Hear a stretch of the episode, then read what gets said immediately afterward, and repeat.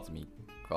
えー、水曜日ですね。時刻は朝9時10分になりました。マキさんと、えー、プテラノードさんですね。はい、ご参加いただきありがとうございます。まあ、今から、えー、冒頭の記事をダラダラと読んでいこうと思ってます。えっ、ー、と、で、先ほど言いましたけど、昨日が、えー、6章まで、え、一応言いますと、コードベース、依存関係、あと設定、え、バックエンドサービス、え、ビルド、リリース、実行、え、そしてプロセスですね。のところまで読み切ったので、今日は第7章、ポートバインディングから入っていきたいなと思ってます。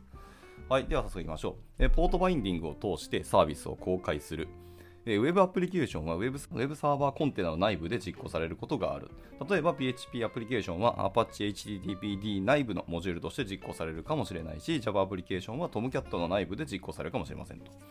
12ファクターアップは完全に自己完結し、ウェブに公開されるサービスを作成するために、コンテナが実行環境にウェブサーバーランタイムを注入することを頼りにしません。で、ウェブアプリケーションはポートにバインドすることで HTTP をサービスとして公開し、そのポートにリクエストが来るのを待つと。はい、そうね。で、え、ローカル化の開発環境で開発者はアプリケーションによって公開されたサービスにアクセスするために、まあ、例えば HTTP スラスラの、え、ローカルホストコロン5000みたいなような、え、URL にアクセスしますと。で本番環境ではルーティング層が外向きのホスト名からポートにバインドされた Web プロセスへとリクエストをルーティングしますと。はいでこれは一般に依存関係宣言を使って、まあ、Web サーバーライブラリーをアプリケーションに追加することで実装されます。ウェブサーバーライブラリの例として、え、Python における、えー、トルネードとか、Ruby における Syn とか、え、Java やその他の JVM ベースの言語における、え、Jetty などがありますと。でこれはユーザー空間、すなわちアプリケーションのコード内で完結をします。でリクエストを処理するための実行環境との契約は、えー、ポートをバインドすることになりますと。まあまあまあ、そうねって感じですね。で、ポートバインディングによって公開されるサービスは HTTP だけではない。ほぼ全てのサーバーソフトウェアっていうものは、えー、ポートをバインドするプロセスを用いて動作し、え、リクエストが来るのを待ちますと。まあ、例として、XMPP を話すなんかよくわからないライブラリと、あとレディースとかですかね。はい。プロトコルを話すレディースなどがまあ一応ありますと。え、で、ここで注目すべきは、え、ポートバインディングの方法によって、あるアプリケーションが他のアプリケーションにとってのバックエンドサービスになれる点になりますと。で、バックエンドアプリケーションへの URL を提供し、利用するアプリケーションの設定に、えー、リソースハンドルとして、まあ、格納すればよいよってことですね。まあ確かにこれはそうだよなって感じがしますね。なるほどでした。以上、ちょっと短いですけど、ポートバインディングは以上で、えー、続きまして、えー、8章ですね。平行性のお話に移っていきたいと思います。えー、プロセスモデルによってスケールアウトするっていう平行性の話です。すべてのコンピュータプログラムっていうのは一度実行されると、えー、1つ以上のプロセスとして表されます。えー、ウェブアプリケーションでは様々なプロセス実行形態が取られてきました。例えば、えー、PHP のプロセスは Apache のコプロセスとして、まあ、実行され、リクエスト量に応じて起動されますと。で、Java プロセスは反対の方法を取ります。えー、JVM が1つの巨大な親プロセスの提供をし、えー、起動時にシステムリソース、まあ、CPU とかメモリなどの大きなブロックを確保し、えスレッドを使って内部的に並行性を管理すると。はいまあ、どちらの場合でも実行されるプロセスはアプリケーションの開発者にほとんど見えませんということですね。まあ、このプロセス処理の仕方は結構そのウェブサーバーごとによって違ったりしますからね。で、12ファクターアップでは、プロセスは第1級市民であります。で、えこの12ファクターアップにおけるプロセスの考え方っていうのは、えサービスのデーモンを実行するための UNIX プロセスモデルから大きなヒントを得ていますと。でこのモデルを使い、個々のワークロードの種類を、えプロセスタイプに割り当てることで、開発者はアプリケーションが多様なワークロードを、え扱えるように設計することができます。例えば HTTP リクエストは Web プロセスによって処理し、え時間のかかるバックグラウンドタスクっていうのはワーカープロセスによって処理することができますと。で、このモデルは、えランタイム VM 内のスレッドやイベントマシンや、えー、Twisted もしくは Node.js などの非同期イベントのモデルによって、え個々のプロセスがプロセス内部で多重化することを禁止するわけでもありませんと。なんか知らない名前がポンポン出てきて、ふーんと思ってますが。えしかし、個々の VM はそれほど大きくなる、まあ、垂直にスケールすることができませんと。えー、そのため、アプリケーションは複数の物理マシンで動作する複数のプロセスへと拡大できなければならないと。そうね。で、このプロセスモデルが進化を発揮するのは、え、スケールアウトが必要になった時になります。え、シェアードナッシングで、え水平分割可能な12ファクターアッププロセスの性質っていうものは、平行性を高める操作が単純かつ確実なものであることをま意味しますと。で、プロセスタイプとそれぞれのタイプのプロセス数の配列は、えー、プロセスフォーメーションと呼ばれたりします。で、12ファクターアップのプロセスは、えー、決してデーモン化するべきではないし、えー、PID ファイルを書き出すべきでもないと。そりゃそうだよね。その代わりに、え OS のプロセスマネージャー、まあ、例えばシステム D とか、えクラウドプラットフォームの分散プロセスマネージャーとか、あるいは開発環境における、えフォーマンのようなツールですね、に頼ることで出力ストリームを管理し、プロセスのクラッシュに対応し、ユーザーによる再起動やシャットダウンをま処理するべきですよということですね。プロセスは決してデーモン化するべきじゃないっていうのが、このファクターアップの思想なんですね。なるほどでした。まあでも結構共感もあるし、実際今の、えー、ウェブサーバー周りってそんな感じの設計になってるよねっていう話も結構多いので、ま、やっぱりつくづく前、だいぶ前からこの設計思想をしっかりまとめられてるってすげえなと思いますね。第9章、えー、排気容易性ってやつですね。はい、えー、高速な起動と、えー、グレースフルシャットダウンで堅牢性を最大化するという話です。えー、12ファクターアップのプロセスっていうのは、えー、排気容易であります。すなわち、即座に起動もしくは終了することができると。で、この性質が素早く柔軟なスケールと、えー、コードや設定に対する変更の素早いデプロイを容易にし、本番でん？本番デプロイの堅牢性を高めますと。はい。でプロセスは起動時間を最小化するように努力すべきであります。えー、理想的な、えー、1つのプロセスは起動コマンドが実行されてからは数秒間でリクエストやジョブを受け取れるようになるべきでありますと。で起動時間が短いと、えー、リリース作業やスケールアップのアジリティが高くなります。そりゃそうだよね。で、さらにプロセスマネージャーが必要に応じてプロセスを新しい物理マシンに簡単に移動できるようにもなるため、えー、堅牢性も高くなりますと。はいはいはい。で、プロセスは、プロセスマネージャーが SIGTERM タ、え、シグナルを受け取ったときに、え、 graceful にシャットダウンしますと。で、ウェブプロセスの場合、え、 graceful shutdown は、え、サービスポートの listen を中止し、従って新しいリクエストを拒んでしまうということですけど、まあ、 listen を中止して、え、処理中のリクエストが終了するまで待ち、シャットダウンすることで、ま、実現されますと。で、このモデルでは、え、暗黙的に HTTP リクエストが短い、まあ、せいぜい数秒ですね、ということを仮定していますと。で long polling の場合は、クライアントはコネクションが失われたときに途切れなく再接続を試みるべきであります。でワーカープロセスの場合は、えー、 graceful shutdown っていうのは、処理中のジョブをワーカー Q に戻すことで実現されると。うんで例えば、えー、RabbitMQ ではワーカーを NAC っていうものをですね送ることができます。これは多分信号かな。えー、で、Beanstalk では、ストーク D か。では、えー、ワーカーの接続が失われると、ジョブは自動的に急に戻りますと。で、ディレイドジョブなどの、えー、ロックをベースにしたシステムでは、えー、ジョブレコードのロックを確実に解放する必要があります。えこのモデルでは、え暗黙的に全てのジョブが再再入可能であることを仮定していますと。で再入可能性は一般的に結果をトランザクションで包んだり、処理をべきとにすることで実現されます。はいはいはい。でまた仮想のハードウェアの障害に関して言えばプロセスは突然の死に対して堅牢であるべきであります。このような事態が起こることはシグタームによるグレースフルシャットダウンに比べればずっと少ないがそれでもまあ起こりうりますと。でこの対策として推奨される方法は、えー、ビーンズトーク D などのようなえ堅牢な queuing backend を使って、えクライアントの接続がせ、え切断されたり、タイムアウトしたときに、えジョブを Q に戻せるようにすることですと。どちらにしても、え12 Factor App は予期しない graceful でない停止をうまく処理できるよう設計されています。え crash only 設計はこのコンセプトを、え論理的帰結にま導きますよと。はい。えまだこの crash only 設計というところが、あれですね、別の記事のリンク貼られてるんで、まあ、興味ある人は見てみてくださいと。あと、その論理的帰結っていうところも、えー、別の記事のリンク貼られてます、ね、それも見てみてくださいとですね。はい。オーバーレビュー .html ですね。では続きまして、えー、第10章ですね。はい、えー、ここで開発本番一致っていうお話です。えー、開発ステージン環境、えー、本番環境をできるだけ一致させた状態を保ちましょうというお話です。えー、歴史的に開発環境、えー、開発者が直接変更するアプリケーションのローカルデプロイですね、と、えー、本番環境、まあ、エンドユーザーがアクセスされるアプリケーションの実行中デプロイですね、の間には大きなギャップがありました。えこれらのギャップは3つの領域で現れますと。え、1つは時間のギャップです、え、開発者が編集したコードが本番に反映されるまで数日、数週間、時には数ヶ月かかることがありますと。で2つ目は人材のギャップですね。開発者が書いたコードをインフラエンジニアがデプロイする。まあ、今は自動デプロイになってたりするケースの方が多いと思うんで、まあ、インフラエンジニアとは限りませんけど、このドキュメントを書いてるときはインフラエンジニアということですね。で、3つ目、えツールのギャップです。え本番デプロイではその Apache とか MySQL とか Linux を使うのに、え開発者が Nginx、SQLite、OSX の OS10 ですね。のようなスタックを使うことがありますというので、まあ、ツールのギャップもありますよねと。はいはい。で、えー、12ファクターアップでは、えー、継続的デプロイですね、をしやすいように、開発環境と本番環境のギャップを小さく保ちます。上で述べた3つのギャップを見ていきましょうと。まず時間のギャップを小さくするということですけど、これは開発者が書いたコードは数時間後、さらには数分後はデプロイされるようにしましょうという、まあ、結局自動デプロイしようってことだと思うんですよ。で、続いて2つ目の人材のギャップを小さくするですけど、えー、コードを書いた開発者はそのコードのデプロイに深く関わりえ、そのコードの本番環境の挙動をモニタリングすると。はい、そうね。で、3つ目はツールのギャップを小さくするですけど、えー、開発環境と本番環境をできるだけ一致させた状態を保つっていうので、まあ、そういう思想のために Docker コンテナとか生まれたんだろうなと思ってますね。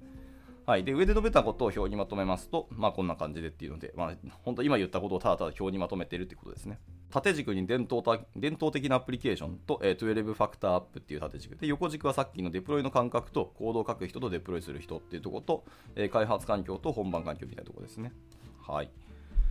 で、バックエンドサービス、えアプリケーションのデータベースとか、 queuing system とか、キャッシュとかなどなどみたいなバックエンドサービスっていうものは、え開発本番一致が、え重要になる領域の一つであります。そりゃそうだよね。で多くの言語は、えー、異なる種類のサービスへのアダプターを含めバックエンドサービスへのアクセスを単純化するライブラリを提供しています、まあ、以下の表にいくつかの例を示しますけど、まあ、言語だったりライブラリだったりアダプターですねでデータベース Q キャッシュですけど、まあ、例えば Ruby とか Rails だったら、まあ、ライブラリーはアクティブレコードになるしアダプターとしては MySQL とか Postgre とか SQLite とかですねデータベース周りだとそうなりますとで Q のサービスでいくと Python Django とかだと、まあ、ライブラリーはセラリーってやつですかね。と、えー、ラビット MQ だったり、ビンズトーク D だったり、レディスだったりとか。はい。で、あと、キャッシュ周りの話だと、また言語だと Ruby Rails の例ですけど、まあ、アクティブサポート、ものさ、アクティブサポートのキャッシュってやつがあるんですね。で、あとメモリーとかファイルシステムとか、メムキャッシュ D とかですね。などなどです。で本番環境ではより本格的で堅牢なバックエンドサービスが使われるにもかかわらず開発者は自身のローカル開発環境で軽量なバックエンドサービスを使いたくなることもありますと例えば開発環境では SQLite を使い本番では Postgre を使ったりとかですね開発環境ではローカルプロセスのメモリをキャッシュに使い本番ではメモキャッシュ D を使ったりするなどでありますとまあ、開発と本番でデータベース違うはもう今はないんじゃないですかね。まあ、昔は多分そのお金とかなんたらかんたらであったんでしょうけど。まあ、あと本番ではメムキャッシュ D 使ってるけど、ローカルで使わないはまだなんか聞いたことあるんで、そうなのかもしれないなって感じですね。はい。で、例え理論的にはアダプターがバックエンドサービスの違いを全て抽象化してくれるとしたとしてもですね、え12ファクターの開発者は、え開発と本番の間で異なるバックエンドサービスを使いたくなる衝動に抵抗しますと。で、バックエンドサービスの違いは、えわずかな非互換性が顕在化し、開発環境やステージング環境では正常に動作してテストも通過するコードが本番環境でエラーを起こす事態を招くことをま意味しますと。まあそうね。で、この種のエラーは、えー、継続的デプロイを妨げる摩擦っていうのも生みます。で、この摩擦とそれに従って継続的デプロイが妨げられることのコストっていうのは、アプリケーションのライフサイクルにわたってトータルで考えると非常に高くつきますと。まあそうだよね、これは。やっぱ摩擦はないに越したことはないですし、環境ごとの摩擦なんて、まだ大体あの、あれですね、塞いでしかないのでね。で、えっと、軽量なローカルサービスっていうのは以前ほど魅力的なものではなくなってきています。メムキャッシュ D とか、えー、PostgreSQL とか、まあ、RabbitMQ などの、えー、モダンなバックエンドサービスっていうのは、えー、ホームブルーや、えー、apt-get などのモダンなパッケージシステムのおかげで簡単にインストールして実行できるようになりました。あるいはシェフとかパペットなどの宣言的なプロビジョニングツールと、えー、ベイグラントなどの軽量な仮想環境を組み合わせることで、えー、開発者は本番環境に限りなく近い、えー、ローカル環境を作ることができますと。まあ、出てくるツールの名前がだいぶ古いなっていうのと、さすが、えー、確かにこのドキュメントの初回で2010年ぐらいでしたっけ？ですね、最終アップデートも確か2017年で言ってましたけど、それでもやっぱり古いなっていう感じですね。シェフとか久しぶりに聞きましたしね。ベイグラントもかなり久しぶりに聞いたな。元に戻ります。で、えっと、開発とか本番一致っていうところですけど、えー、で、継続デプロイの利益に比べると、これらのシステムをインストールして利用するコストは全然低いですよねってお話です。で、異なるバックエンドサービスへのアダプターというのは依然有用でありますと。で、これらのアダプターは新しいバックエンドサービスに移植するときの苦痛を比較的和らげてくれるためになります。しかし、アプリケーションのすべてのデプロイ、まあ、開発、ステージング、本番環境っていうのは同じ種類かつ同じバージョンのバックエンドサービスを利用するべきでありますよってことですね。はい、というところでした。まあ、やっぱさ、インフラとかレイヤーが低いところはさすがに一致してもらわないと困りますよねってのはありますよね。どちらにしてもあのアプリケーションっていうのはその土台の上に乗っかってくるもので、土台が崩れてるとか土台が一致しないっていうのはさすがにそうだよねって話だと思うんで。まあ、でそのためのやっぱ仮想化技術っていうのがどんどん進んだっていうのは本当大きいなと思ってますね。はい。続いて、えー、セクション11ですね。次はログの話です。えー、ログをイベントストリームとして扱いましょうという話です。えーログは実行中のアプリケーションの挙動を可視化します、えー、サーバーベースの環境ではログは一般的にディスク上のファイル、まあ、ログファイルに書き込まれます。しかしこれは出力フォーマットの一つには過ぎに過ぎませんと。でログは全ての実行中のプロセスとバックエンドサービスの出力ストリームから収集されたイベントが集約されて時刻の順に並べられたストリームでありますと。そうだよね。で生の状態のログっていうのは、え通常1行が1つのイベントを表すテキストフォーマットである、まあ、例外のバックトレースは複数行にわたる場合もあるが基本的には1行1つのイベントってことですねでログには固定の始まりと終わりはなくアプリケーションが稼働している限り流れ続けますと、まあ、ちゃんと集約吐き出していればってことですよねで、12 Factor App では、アプリケーションの出力ストリームの送り先やストリストレージについては一切関知しないと。はあね。で、アプリケーションはログファイルに書き込んだり、えー、管理しようとしたりするべきではないよと。代わりにそれぞれの実行中のプロセスは、えイベントストリームを、え、スタンダードアウトですね、標準出力に、え、バックファリングせずに書き出しましょうと。でローカルでの開発中開発者はこのストリームを、え、ターミナルのフォアグラウンドで見ることでアプリケーションの挙動を観察しますと。まあそうね。まあだけど、ローカルでもまあ吐き出すときはログファイルとして吐き出しておいた方がいいと思いますけど。はい。で、えっと、ステージング環境や本番のデプロイでは、それぞれのプロセスのストリームは実行環境に捉えられ、アプリケーションからの他の、えー、他のすべてのストリームと一緒に並べられ、えー、表示や長期アーカイブのために1つもしくは複数の、えー、最終目的地にも送られますと。で、これらの保存のための目的地は、アプリケーションから見ることも設定することもできず、えー、代わりに実行環境によって完全に管理されます。まあそうだよね。え、で、ログプレックスや、えー、フルエント D ですね、などのオープンソースのログルーターがこの目的に利用できますと。ログプレックスは僕は初めて聞きましたね。で、フルエント D は確か今も全然現役で使われてる印象がありますね。ちょっと僕バックエンド開発もだいぶやらなくなったんですけど。はい。で、アプリケーションのイベントストリームっていうのは、え、ファイルに送られたり、え、ターミナルでテールを使って、え、リアルタイムに見られたりもしますと。テールコマンド確かに使ってましたね。で、最も重要な用途としては、ストリームっていうのはスプランクなどのログ、え、ログインデックスですね、とか、え、解析システムとか、えー、Hadoop、えー、Hive などの汎用データウェアですね、データウェアハウスシステムなどに送られることもまあありますと。Hadoop も久しぶりに聞きましたね。いい、ちょっと僕全然やってないけど、今も使われてるのかな?わかんないけど。はい、でこれらのシステムは長期にわたってアプリケーションの挙動を確認するための大きな力と柔軟性をもたらし、えー、次のようなことができるようになりますと。え過去の特定のイベントを見つけるとか、え大きなスケールの傾向をグラフ化するとかですね、まあ、1, 1分あたりのリクエストなどなどですけど、あとはユーザー定義の、えヒューリスティックに基づいて素早くアラートを出すとかですね、こちらも1分あたりのエラー数がある敷地を超えた場合にアラートを出すのみたいなことも柔軟に使ったり、え設定することもできますよねってことでした。はい。ログはやっぱ大事だよな、本当に。ちょっと僕フロントの開発ばっかりしかやってないので、ログの話とかほとんど最近やらなくなったんですけど、やっぱ大事だよなと思いますね。はい。では、ラストですね。えー、12章、管理プロセスの話です。えー、管理タスクを、えー、1回限りのプロセスとして実行するという話です。えー、プロセスフォーメーションっていうのは、アプリケーションが実行されたときに、アプリケーションの通常の役割、まあ、いわゆる Web リクエストの処理などに使われるプロセス群になりますと。それとは別に開発者はしばしばアプリケーションのために1回限りの管理、メンテナンス用のタスクを実行したくなる。まあ、例えば、データベースのマイグレーションを実行するですね。はいまあ、ジャンゴにおける、えー、manage.py の、え、マイグレートみたいなコマンドですね。まあ、Rails における、えー、rakedb コロン、え、マイグレートみたいなコマンドですね。まあ、いろんな各言語とかプラットフォーム用のコマンドがあると思いますけど。というデータベースのマイグレーションを実行するとか、えー、任意のコードを実行したり、生のデータベースに対してアプリケーションのモデルを調査したりするために、えー、コンソールですね。を実行します。で、多くの言語ではインタープリターを引数なしで実行する。まあ、例えば Python や Perl っていうことですね。ことで、えー、RAPL を利用できますけど、別のコマンドを用意している場合もありますと。Ruby での、えー、IRB とか Rails での Rails コンソールみたいなやつもあったりはしますと。はい。であとは、え、アプリケーションのリポジトリにコミットされた1回限りのスクリプトを実行するとかですね。例えば PHP スペーススクリプトスラッシュなんちゃらかんちゃら .php みたいな。やつですね、を個別に実行する場合など、1回限りの管理メンテナンス用タスクを実行したくなるときっていうのが、まあ、開発者としてはまあまあありますと。で、1回限りの管理プロセスっていうのは、アプリケーションの通常の長時間実行されるプロセスと全く同じ環境で実行されるべきであります。これらのプロセスは、あるリリースに対して実行され、そのリリースに対して実行される全てのプロセスと同じコードベースと設定を使いますと。そうでしょうね。で、管理用のコードっていうのは、その同期の問題を避けるために、アプリケーションコードと一緒にデプロイされるべきでもありますよと。で、えー、同じ依存関係分離技術っていうのを全てのプロセスタイプにも、えー、利用すべきですと。依存関係分離技術っていうのは、はいはい、この2ファクターの中の、えー、 dependency ですね。依存か依存性っていうのが確か3章にあった気がするので、まあ、その技術を使いましょうと。はい、こちらすべてのプロセスタイプに利用すべきです。で例えば、もし Ruby の Web プロセスが、えー、コマンド、バンドルエグゼックの SIN のスタートみたいなやつですね、を使うのであれば、データベースのマイグレーションには、えー、バンドルエグゼックのレイクの、えー、DB コロマイグレートを使うべきでありますというふうに、ちゃんと一致するとか同じものを使うべきですよねと。で同様に、バーチャル演舞ですね、を使っている Python プログラムでは、えー、仮想環境内の、えー、bin スラッシュ Python っていうのを、えー、トルネードウェブサーバーとすべての、えー、manage.py の管理プロセスの両方で利用すべきですよってことですね。はいはい。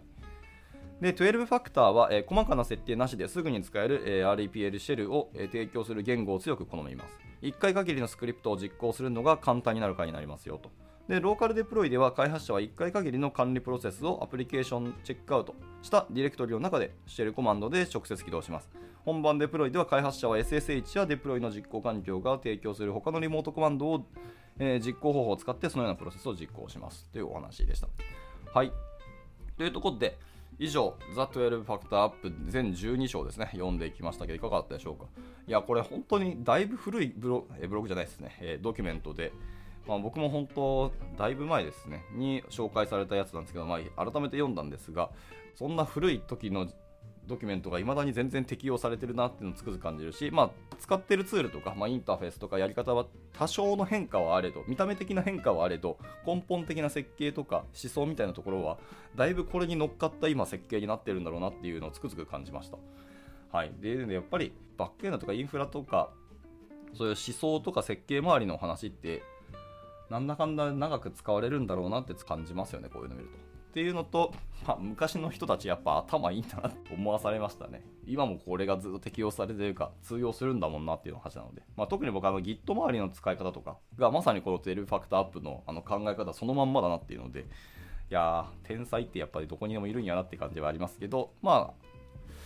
あ、まあ、本当良いドキュメントだったと思いますし、なんか新卒の方々とか新人の方々、まあ、駆け出しの方々に、まあ、この辺読んでいただいてもいいのかなと思ってます。で、読んで、その上でこの設計思想を見ながら他のツールとか現実際の開発環境どうなんだろうっていうのを照らし合わせてみていくと、あの結構一致するものがあって、あ、いいんだなっていうか、そういう考え方をちゃんとインストールしてもらえたらいいんじゃないかなというふうに思ったりもしたので、まあ、なんとなく、まあ、僕個人は勝手にあの新卒のメンバーとかにこれおすすめだよって紹介していこうかなと思ったりしました。まあもちろんこれが、えー、と正しいとかこれが正解だよってわけではないですけど結果的にこの思想に乗っかった設計の、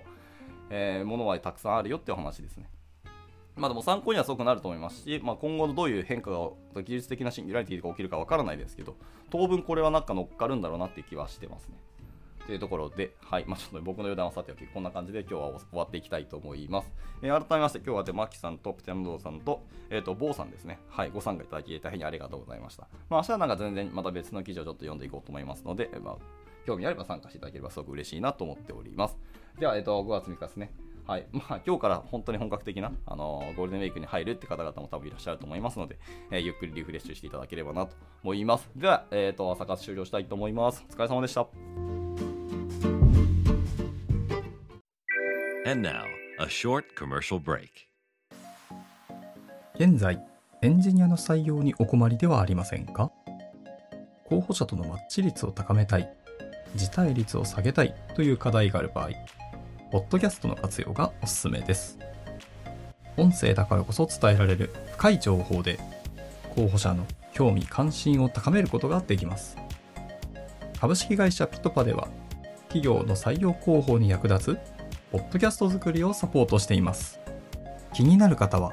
カタカナでピトパと検索し、X またはホームページのお問い合わせより、ぜひご連絡ください。